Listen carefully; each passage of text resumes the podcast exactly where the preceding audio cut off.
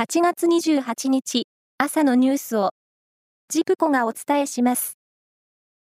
日本の古川聡飛行士ら4人を乗せたアメリカのスペース X の宇宙船クルードラゴン7号機がおよそ30時間の飛行を経て昨夜遅く国際宇宙ステーションに到着しました。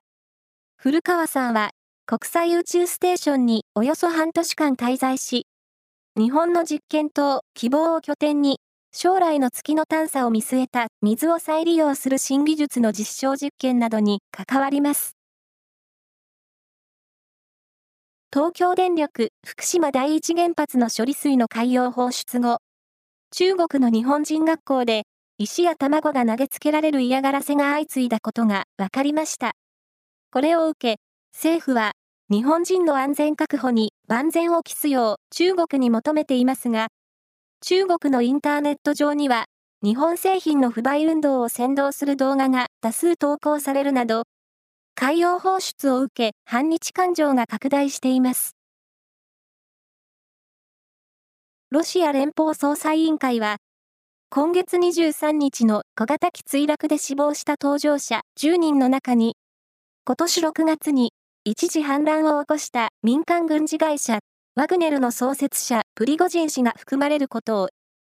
DNA 鑑定で確認したと発表しました。プロ野球は昨日、6試合が行われ、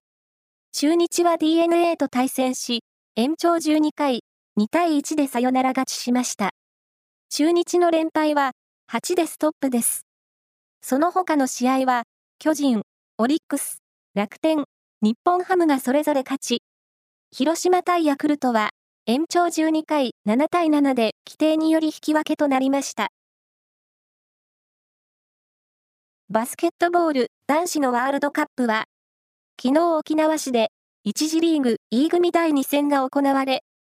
日本は格上のフィンランドに98対88で逆転勝ちし、1勝1敗として2次リーグ進出に望みをつなぎました。ワールドカップでの日本の勝利は、前身の世界選手権だった2006年以来です。イギリス北部スコットランドでは、ネス湖に住むと言い伝えられる怪獣ネッシーの半世紀ぶりの大規模捜索が行われ、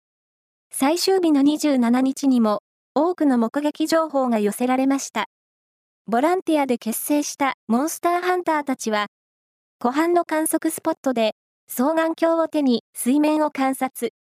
船の上から水中超音機で拾った音のデータベースを作り、特徴を研究し、次の世代に引き継ぐということです。以上です。